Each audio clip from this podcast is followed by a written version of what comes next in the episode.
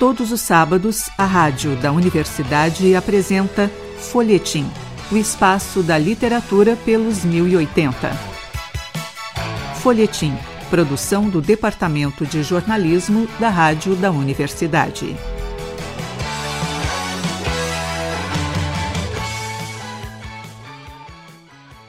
Olá, ouvintes. Eu sou o jornalista Pedro Palaoro e apresento a partir de agora o Folhetim. Hoje o programa recebe a escritora Atena de Beauvoir. Ela também é professora de filosofia e palestrante. Ela já publicou seis livros, dentre eles contos transantropológicos, contos transantropofágicos e está lançando agora a segunda Humanidade. Atena, muito bom recebê-la aqui novamente no Folhetim e na Rádio da Universidade. Olá, Pedro. Olá, ouvintes. É um prazer enorme estar aqui. E só corrigindo que o Pedro gosta de me meter no meio da Simone de Beauvoir, a gente não tem a preposição, viu? É só Atena Beauvoir Roveda. Mas já fica aqui como registro, porque o pessoal gosta muito de colocar essa preposição no meio. O que me honra muito, claro, com certeza, né? Atena, queria que tu falasse inicialmente da, desse teu desse teu último, uh, últimos lançamentos, né? Uh, mas também uh, pelo fato deles estarem saindo pela por uma editora, uma organização que é tua, né? queria que tu falasse um pouco de, dessa de como está sendo a formação dessa, desse selo editorial, dessa iniciativa que é tão importante, né? Tendo em vista a, a variedade uh, de, de literaturas que a gente pode desenvolver a partir de um selo que tenha seus próprios propósitos. É, eu em 2019, quando a gente, eu digo a gente, né? Eu e, e o meu corpo, né? minha existência e meu corpo, minha inteligência e minha mente se estruturam para ter o espaço editorial da Nemes Editora, é muito mais para ter um caminho que uh, institucionalize as nossas obras. Né? A gente precisa, o pessoal sempre perguntava, mas é de que editora? Aí a gente dizia assim, uma editora independente. Só que eu sempre ficava pensando, que editora que não é independente? Sabe, é, é meio só se é editora de faculdade, aí não é independente, porque depende da faculdade. Mas todas as outras editoras que não são vinculadas a instituições públicas ou privadas são independentes. A Companhia das Letras é independente. A, a, acho que a Vozes não, porque ela é vinculada com a, fortemente com o movimento católico. Mas a questão de você entender essa institucionalização me fez crer que um espaço só meu, com um CNPJ, em que eu pudesse uh, uh, gerenciar os meus escritos. Isso é parte, inclusive, da ideia de uma profissionalização do ser escritora. Né? Uh, a, a, até num, num, processo de compreender a expansão do ideal de literatura, porque até certo tempo da minha vida eu não era escritora, eu era só quase que uma, uma escriba, assim, eu só escrevia, mas eu não, não criava literatura, né? não desenvolvia, não desenvolvia literatura. E hoje não, hoje a gente consegue ter uma, uma potencialidade muito interessante de, bom, vou publicar. É como todo, toda escritora e todo escritor passa por isso, né? Quem vai publicar meu livro? Né? É uma etapa horrível do processo de, de, de expansão da literatura, de mostrar o trabalho literário. E no meu caso, esse processo ele não existe. Né? Ele não existe primeiro porque eu deito com a editora, eu durmo com a editora, porque eu sou a editora, então eu convivo com a editora. Eu digo, olha só, vamos publicar, aí eu, aí eu anoto o papel e passo do lado e eu sento do lado digo, vamos. E eu agradeço. Então, eu acho que tem muito disso, assim, eu tiro uma etapa que é uma etapa, inclusive, fundamental, em que em algum momento tiraram da possibilidade do da escritora, ou nunca se pensou que a escritora e que a escritor podia. Claro que eu não sou, eu não tenho uma gráfica minha, eu não tenho funcionários juntos, eu não, não é, é, algo, eu não tenho um salário enquanto editora, e isso é muito importante, né? É um o meu trabalho enquanto editora não é um trabalho remunerado, porque toda obra que a gente faz é para imprimir é, a, o, o material, para explicitar esse material através de gráfica, que faz realmente a impressão, e aí a gente mesmo divulga, a gente mesmo vende, a gente mesmo empacota, a gente mesmo recebe o dinheiro, e aí esse dinheiro investe numa perspectiva que a própria Nemesis tem, que é de uh, colocar um retorno para a questão da transição de gênero. Então, cada obra minha ela tem um objetivo financeiro muito explícito, muito material.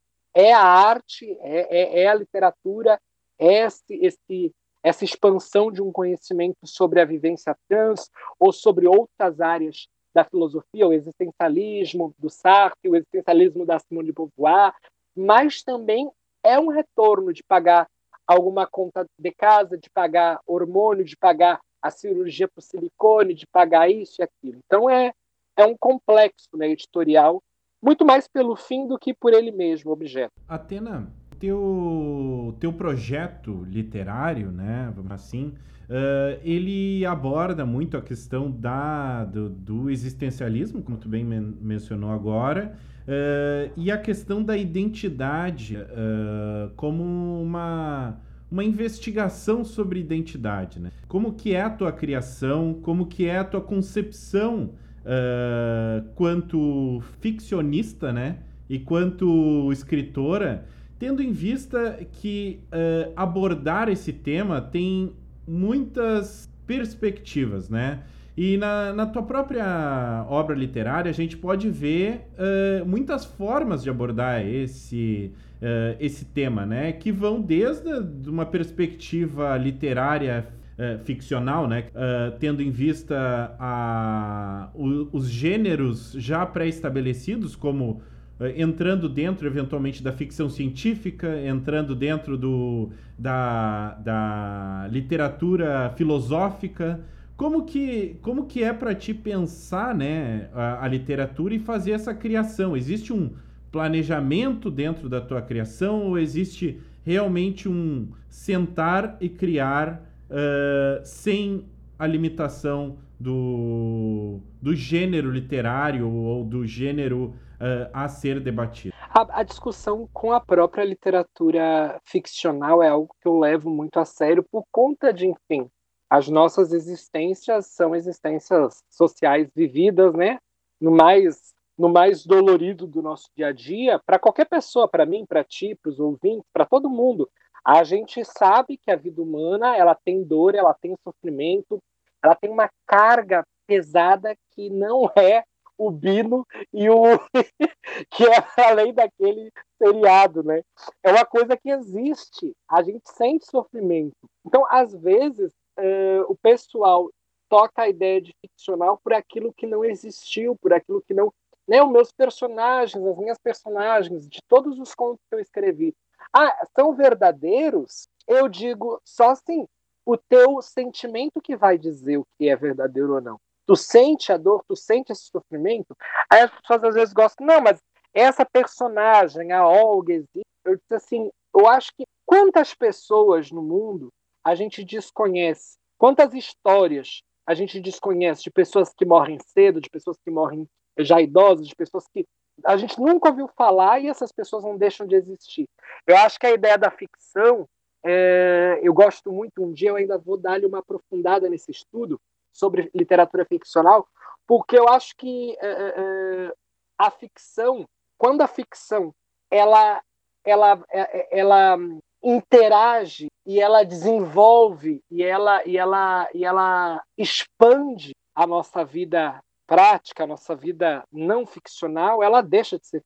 Ela tem um ideal. Que aí tu pode dizer o seguinte, por exemplo, a Bíblia e o Bhagavad Gita são textos ficcionais? São textos literários são histórias, são contos, são narrativas, né? E são narrativas, são contos, são, são contos e histórias que até hoje sobrevive e não é em uma parte do, do, de um local, é em todo mundo. Esses textos que são considerados sagrados, eles não são tratados como narrativas ficcionais. Eles entram para uma outra discussão, aí pode discutir a questão da religiosidade ou da espiritualidade, seja o que for, é uma, é uma metafísica, assim, é algo que tu não toca, que fala muito da arte. Então, é, é, quando eu escrevo, quando eu produzo, eu não penso se aquilo é real ou não, porque o meu sentimento de criação ele é real. A dor que eu boto nos personagens, nas personagens, existe. Se a pessoa vai ser isso, é que, na verdade, a, a dor não é ficcional.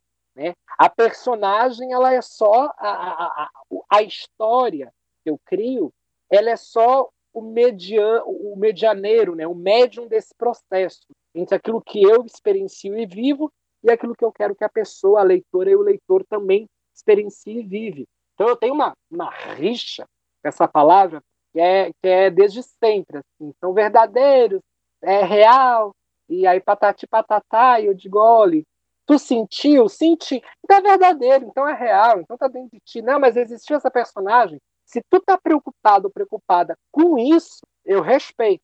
Mas talvez seja necessário fazer mais uma lida, não no texto em si, mas na tua compreensão, na tua experiência literária interna. Porque as pessoas acham que leem o livro mas o livro, na verdade, é uma referência para uma leitura muito mais íntima que a leitura de si mesmo. Ninguém lê o que é do autor ou da autora, todo mundo lê a experiência de vida. Tanto é que tem gente que acha que Chico Buarque é bom enquanto escritor e tem gente que acha que não é. Tem gente que vai ler José Faleiro e vai dizer: nossa, isso daqui é a vida brasileira. E tem gente de uma outra experiência que vai dizer: não, eu não gosto disso. E aí, a gente, e a Atena também vai ler a Atena vai dizer: aqui não tem nada a ver, aqui tem tudo a ver. Por que, que essa, existe essa disparidade de opinião na arte? Principalmente na arte literária. Na arte musical também tem isso. Mas por que, que na arte literária tem potencial? Né? As pessoas dizem, Olavo de Carvalho, Olavo de Carvalho usava da arte da literatura, escrevia, escrevia e fazia um ativismo próprio com as suas causas, que de minha parte não é, não é meu meu meu intuito é, é, julgar mesmo, porque eu nunca li nada dele. Agora a questão é é, quem define a boa literatura ou a má literatura não existe, porque vai de acordo com a história, com a historicidade de cada um. E daí, cada um, na verdade, não lê o texto, mas faz um encontro com a sua, a, a sua experiência literária, que é essa, essa, essa, essa leitura das palavras que estão dentro da gente. Talvez isso seja interessante deixar explicitado. Atena, dentro do teu projeto literário e editorial, uh, a, existe a oportunidade das pessoas trans colocarem a sua perspectiva né, de mundo e perspectiva de vida. Como que é eh, para ti uh, mostrar né, e abordar, por exemplo, a perspectiva das pessoas trans dentro da academia, que é uma, é uma área na qual tu tá muito vinculada, né? Como que é uh, mostrar isso, abordar isso, tendo em vista que em muitos contos uh, tu traz uh, cenas desse tipo, que questionamentos. Como que é para ti pensar a academia, né, e esses locais formais de conhecimento, né, pela perspectiva trans? É, a academia ela é uma ela é uma, uma continuidade desse processo social. Não vai deixar de existir transfobia, não vai deixar de existir racismo. E, às vezes, o nosso debate sobre esse espaço é, é um debate quase que é, é entre o essencialismo, entre o essencialismo e o empirismo. Não é assim, não vai mudar, está desse jeito, as pessoas são desse jeito. E, ao mesmo tempo, o empirismo no sentido de, não, mas pessoas trans têm que estar na academia, porque isso vai ajudar.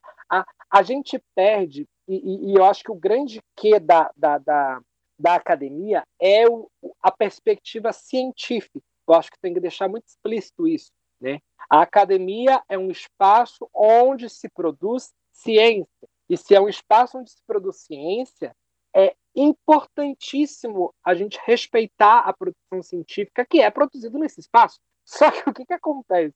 Ao mesmo tempo, a gente tem intenções científicas, a gente tem olhares científicos, a gente tem uh, perspectivas epistemológicas, só que jogando na mesa entre Thomas Kuhn, Karl Popper, Paul Feyerabend e, e, e Bachelard, tu tem uma discussão e um desenvolvimento de vários entendimentos do que seja uma ciência primordial, uma ciência uh, falaciosa, uma ciência vinculada ao anarquismo epistemológico, uma ciência vinculada a perspectivas revolucionárias.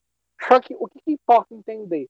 Que a academia, quando se fala da academia enquanto o grosso, sem discutir os cientistas e as cientistas, ou os pesquisadores e as pesquisadoras, até hoje, Pedro, eu que sou da área da educação, tenho dificuldade de dizer para as pessoas, não, não tenho dificuldade de dizer, tenho dificuldade muitas vezes de ser entendida de que educação por exemplo, é uma área da ciência. Educação é uma ciência, gente. Educação não é acordar e querer explicar para o mundo como é que se aprende ABCD e as pessoas dizem, ah, entendi, ah, isso é educação. Não é educação, minha gente. Não é a educação com E maiúsculo. Pode ser uma educação com E minúsculo, e isso não vai desmoralizar em nada o processo de entender a boa vontade das pessoas de ajudar umas às outras. Mas na área da ciência, da educação, na área acadêmica dessa ciência da educação, existe muito método, muito estudo, muitos, muitas toneladas de PDF que são produzidas, Pedro, sem a perspectiva de você, de você é, experimentar isso no meio educacional. Por que, que eu te digo isso? Porque isso vai diretamente ao encontro da tua pergunta. A gente tem uma série de estudos da ciência que uh, nos auxiliam a compreender a vivência sexual e travesti, mas nada disso é incorporado enquanto perspectiva científica na hora de entender a presença da pessoa trans dentro da academia. Então, é, é, é, às vezes, eu gosto de fazer essas críticas, e eu acho que quando a academia perder a crítica, a academia deixa de ser academia e vira um papado uh, um, um, comício, um, como é o nome, né? um concílio vaticano, que não pode ser, né? A, a, inteligência humana. Eu acho que na academia você tem que encontrar tanto a inteligência humana quanto a capacidade sensível criativa. E eu acredito que muitos professores e muitas professoras, muitos uh, educadores que estão nas profissões outras da academia, por exemplo, técnicos administrativos, educacionais, são educadores do espaço da academia. Esses sujeitos também incorporam em si esse nível de sensibilidade, de atenção, de observação. Agora, não basta colocar pessoas trans na universidade e na academia. Não basta. E não basta colocar a pessoa trans do lado da pessoa que não é trans. E para muito além de o que, que tem que se perceber? Como é que eu faço para que essa pessoa trans ela desenvolva a capacidade de pesquisa, científico. Como essa pessoa trans vai se tornar científica num, num Brasil, num país como o nosso, em que ela não vê outras pessoas? As pessoas vão dizer, não, mas pode aprender, parará, parará. Minha gente, não vamos negar a ciência da psicologia, não vamos negar a ciência das pesquisas, da, da, da ordem psíquica, que existe muito a respeito da individualidade solitária, da convivência, do quanto a gente aprende com os nossos, que nós identificamos como pessoas que. Eu mesma tenho dificuldade de conviver com pessoas transexuais travestis, porque não, não tem assim, não, sabe? Eu tenho que marcar com essas pessoas para encontrá-las, eu não encontro no aleatório, né? Então, eu acho que é importante a gente dinamizar essa, essa sensibilidade, essa inteligência acadêmica de uma maneira científica, analisando o que a gente tem de produção sobre isso, sobre essas experiências e aplicá-las na própria questão de políticas públicas dentro do espaço acadêmico. Bom, tem cota, como vai gerenciar essa cota? Né? Como é que a universidade pensa a cota se 65% das pessoas trans do Brasil não têm ensino fundamental? É cota para quem vê, não é certo? Então a gente tem uh, um, baita de um, um trabalho e a gente precisa pensar. E a literatura pode ser o meu meio de provocar isso. Muito professor e muita professora da academia é, é, bebe da nossa literatura. E acho que isso tem feito de vez em quando. Agora, só esse mês, esse próximo mês aí, eu tenho duas participações em duas disciplinas diferentes da URG. Então, uma do direito e outra das artes. E, e, é isso, eu vou entrar em contato, em contato com estudantes que depois serão profissionais na sociedade. Isso vai devagarinho, devagarinho, devagarinho modificando. Mas eu não posso perder o meu mote, que é, enfim, nós gerenciarmos na academia a inteligência e a sensibilidade. Se você não tiver inteligência e a, se você tiver só inteligência, você vira uma pedra bruta. Se você não tiver, se você tiver só sensibilidade, você vira uma água uh, de, desaguando a la louca. Você precisa integrar os dois para formar um rio que possa de fato produzir a força mecânica, cinética e impulsionar aí a construção de, de um futuro diferente do nosso. Atena, a tua literatura, tu traz muita, muita filosofia, né? Como é de se esperar, tendo em vista a tua experiência é, de estudo, e traz também muita mitologia, né?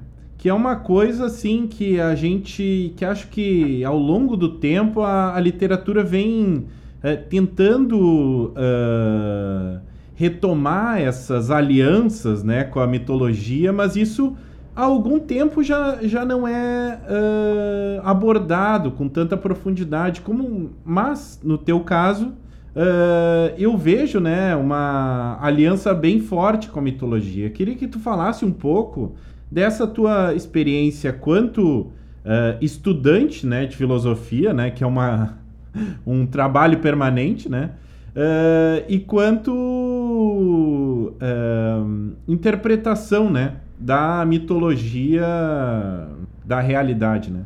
É, a, é, é importante às vezes entender que a própria ideia de mitologia ou os mitos, eles têm origem quase que universal. Alguns estudos, inclusive, apontam na psicologia que as várias sociedades se utilizam de um mesmo, de uma mesma fonte é, é, é psicológica, enfim, e aí interpreta as realidades, as questões ao seu redor.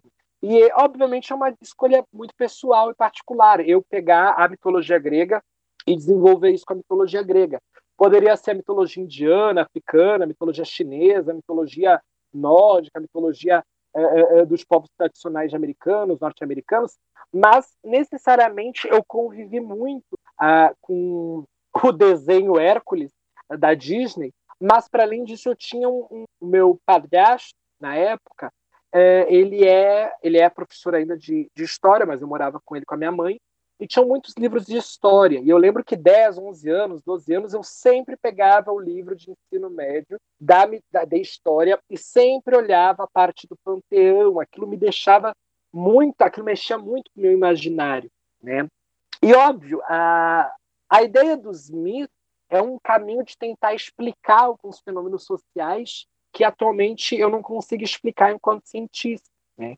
Então eu vou enquanto uh, e, e, eu acho que esse é o esse é o esse é o, o, o, o modus operandi da minha literatura que é muito uh, eu sigo muito os caminhos do Sartre e da própria Simone que é o que você exerce na literatura um nível de, de, de envolvimento com a realidade que você expõe aquilo que você compreende que seja tanto é que o muro não é nem só ele e ela. O Camus faz muito isso, o Alberto Camus com o estrangeiro, né? Você propõe a sua intimidade. Você quer conhecer a Simone de Beauvoir, o Sartre, o Alberto Camus?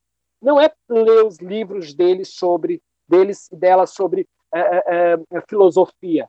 É ler a literatura. Ali tu concebe o que, que o imaginário desses, desses pensadores provoca. Então eu eu gosto muito de utilizar isso. A gente tem um projeto que até hoje eu quero desenvolver, que é o Transmito, que relaciona a identidade, de mitolo a identidade mitológica de algumas criaturas, como a esfinge, a medusa, as arpias, com, e a relação delas com os heróis gregos, e a relação de nós, mulheres transexuais travestis, na, na cultura brasileira, com os jovens brasileiros. Parece meio estranho, mas na verdade é, é, é, existe um, um, pensamento que leva assim uma baita de uma de uma de uma pesquisa que apresentam certas condições que me chama muita atenção, mas ainda eu não consegui expor isso de maneira mais organizada, então a gente vai devagarzinho, né?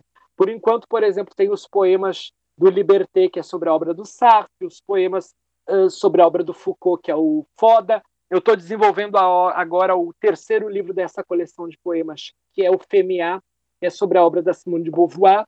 E aí, além dos poemas eu desenvolvi uh, no Liberté, a, o Liberté é baseado na obra O Ser e o Nada do Sartre. Cada, cada poesia é um conceito que o Sartre trabalha na obra O Ser e o Nada. Escolhi ali 25 conceitos. No Foda, cada poesia baseada num termo-chave que o Foucault usa na obra História da Sexualidade, volume 1. Na, nessa obra da Simone de Beauvoir que eu vou fazer, a, a projetar essa estrutura com o Femiá, cada poema vai apresentar, vai apresentar poeticamente uma obra da Simone de Beauvoir.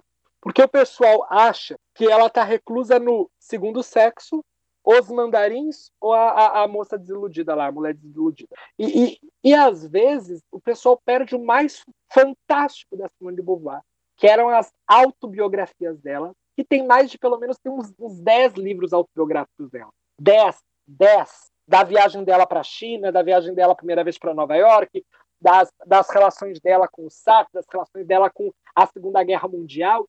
Tudo isso é conhecimento também que nos vale muito Então, e às vezes eu sou muito criticada porque as pessoas acham que eu puxo o saco demais do Sartre, por causa que eu gosto de falar do existencialismo, só que o povo se quer ler o segundo sexo quando ela afirma que a base dela é o existencialismo sartriano.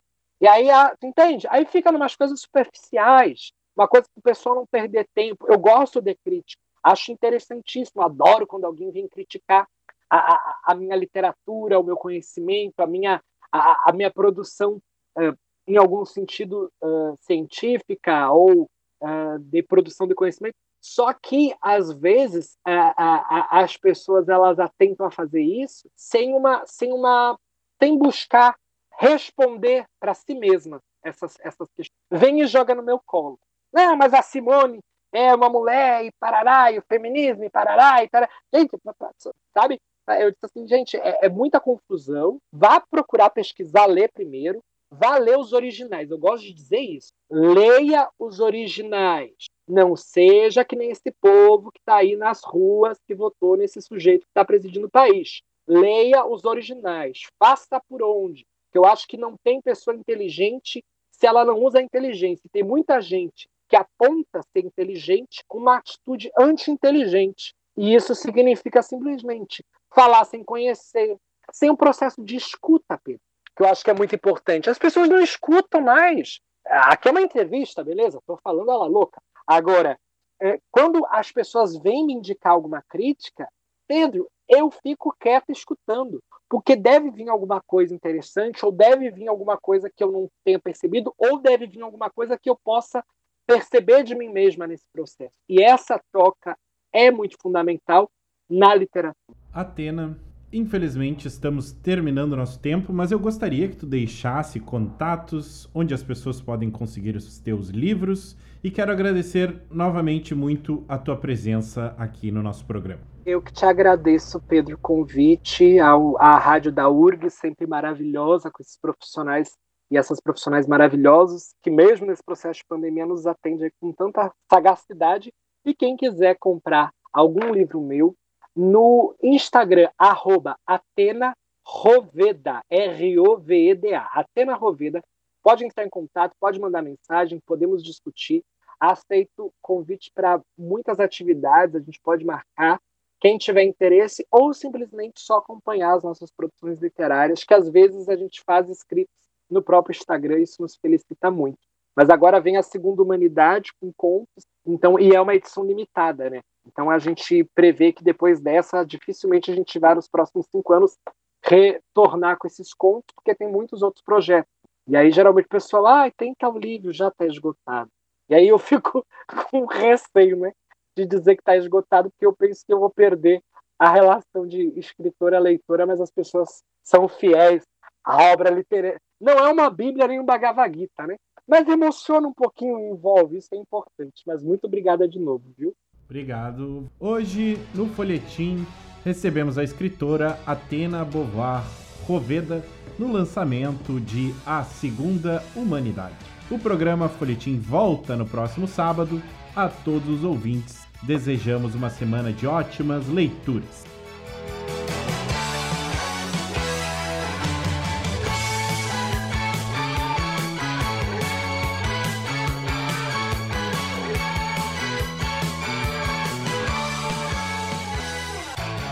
Folhetim, produção do Departamento de Jornalismo da Rádio da Universidade.